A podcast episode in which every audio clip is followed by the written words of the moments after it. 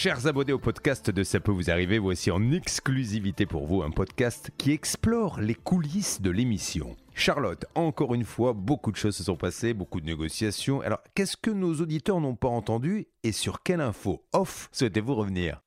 Oui, Julien, et aujourd'hui, je me retrouve en tête à tête avec Maxence Gilles, notre envoyé spécial sur la région parisienne et tout le nord de la France. Et aujourd'hui, Maxence, je crois que tu as vu un peu du pays, tu as, carrément traversé la frontière. Ah ouais, j'avais jamais été aussi loin. Je crois que c'est mon record euh, depuis que j'ai commencé sur l'émission et j'étais du côté de Saint-Nicolas en Belgique, et un petit peu euh, au-dessus de l'île.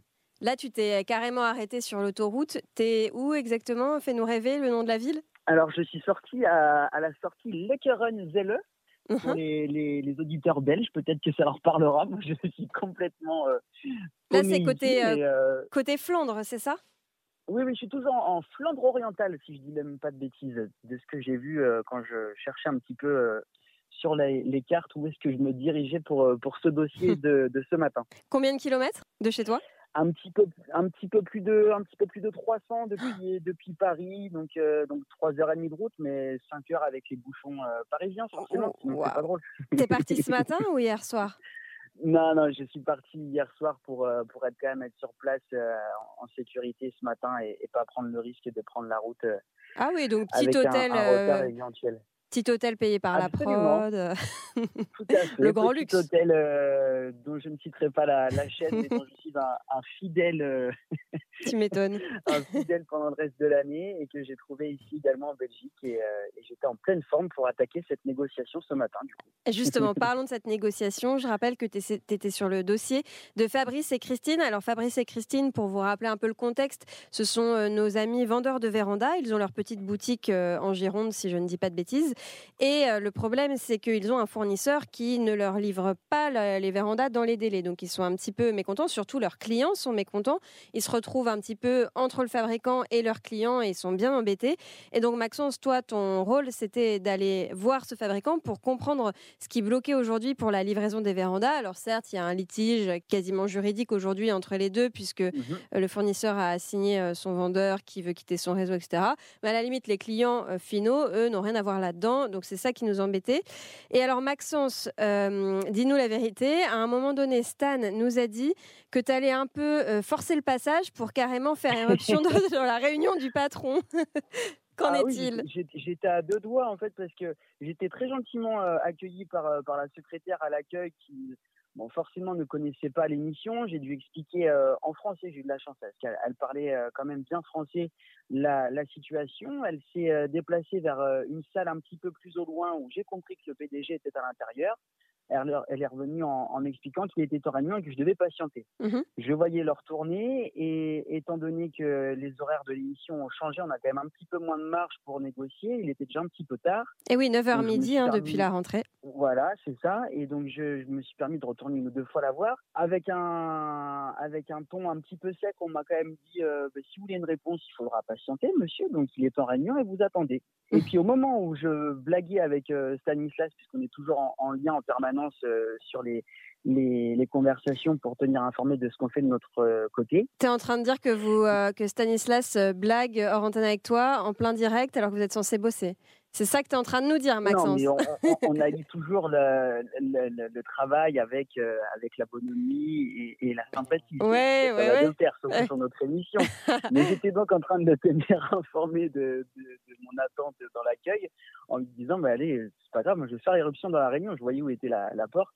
Et au moment où Stan, j'entends dans le, dans le retour euh, antenne, puisque je suis connecté en, permanence, explique que je vais, je vais faire un esplendre en, en, arrivant dans la réunion, un autre responsable arrive euh, vers moi en se présentant et en m'invitant à aller à l'étage pour, euh, pour qu'on puisse un petit peu expliquer le dossier. Génial. Et alors là, bah oui, oui, grande, bah, grande, grande surprise, mais, mais bonne nouvelle. Et donc j'arrive, on parle en français au départ, un petit peu compliqué parce que l'interlocuteur en question, qui ne s'est même pas présenté au, final, donc j'imagine que c'était un des responsables de, l'entreprise, mmh. a, fini par, euh, par switcher en, anglais. Donc euh, heureusement que j'ai un meilleur niveau d'anglais que Bernard Sabat et Hervé Pouchol pour ah essayer de négocier les cas. Tu me rassures, ouais, parce que sinon ça aurait pu être un peu compliqué.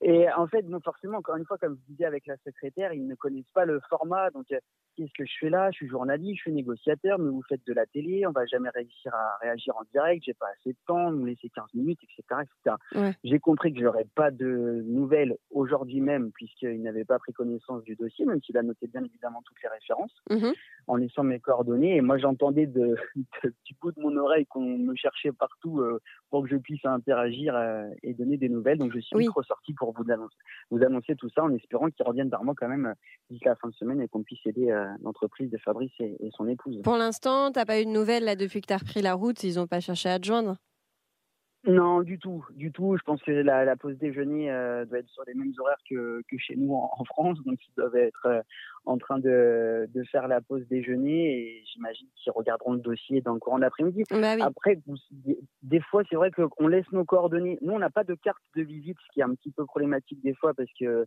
c'est compliqué de laisser nos coordonnées personnelles, euh, des fois euh, par peur d'être euh, recontacté ou, ou, je ne sais en fonction des, personnes qu'on a face à nous. Bien sûr. Et là, j'ai bien laissé mes coordonnées et comparé à d'autres fois où on peut laisser nos, nos, nos, numéros et les adresses mail pour essayer d'avoir un retour. on sait très bien qu'il n'y aura rien après. Et là, non, il y avait vraiment l'air d'avoir une prise de, conscience. Et puis, je pense que c'est quand même un gros client, Fabrice. Ça fait 9 ans qu'il travaille avec eux. Donc, Bien sûr. Je rappelle que le podcast est. Ouais, bien sûr. Je rappelle que le podcast est enregistré vraiment juste après euh, l'émission directe. Donc là, il est midi 32. ça fait une petite demi-heure que l'émission est terminée. Donc je pense que c'est normal pour l'instant qu'on n'ait pas de retour. Mais je suis hyper confiante. On en aura sûrement dans l'après-midi. Et tu nous donneras du nouveau euh, dès demain, je pense, Maxence, sur ce dossier. Euh, une grosse structure, oui, je pense. Maxence, pour finir, pour, finir j'ai une petite question perso. Parce que quand même, on a lancé une info à l'antenne et on a besoin de la vérifier. On est journaliste. Il paraît que, que tu fais du Krav Maga. Du Krav Maga? Est-ce que euh, c'est faux? Du Krav ah, Maga? ah, J'ai cru entendre ça du fond de l'oreille encore une fois quand Stan tout à l'heure a, a, dit que je partirais dans, dans, la salle de réunion, mais euh, non, je vais à la salle euh, pour essayer un petit peu de pousser de la fonte deux fois par semaine, mais Krav Maga n'est pas encore dans mes compétences. Un énième euh, mensonge de Stanislas Vignon, en fait, euh, si, euh, si, je comprends bien. Parce que Julien a dit que tu aurais besoin peut-être de cours d'autodéfense si jamais ça se passait mal la négo, et, et j'ai dit oui, du Krav Maga, et Stan a dit justement, Maxence s'en fait. Mais quel, quel mythomane celui-là Merci en tout cas. la rentrée sportive, peut-être que je vais m'inscrire dans une, dans une salle de, de Krav Maga. Ah bah il faut, parce que là, on ne peut pas dire de mensonge à l'antenne, donc il va falloir euh, régler ça, Maxence, il va falloir t'y mettre. Merci en tout cas. pour faire du fact-checking demain matin euh, avec une checklist euh, sur mes compétences sportives. Ça sera fait. à bientôt Maxence. À bientôt. Et à demain dans CPVA.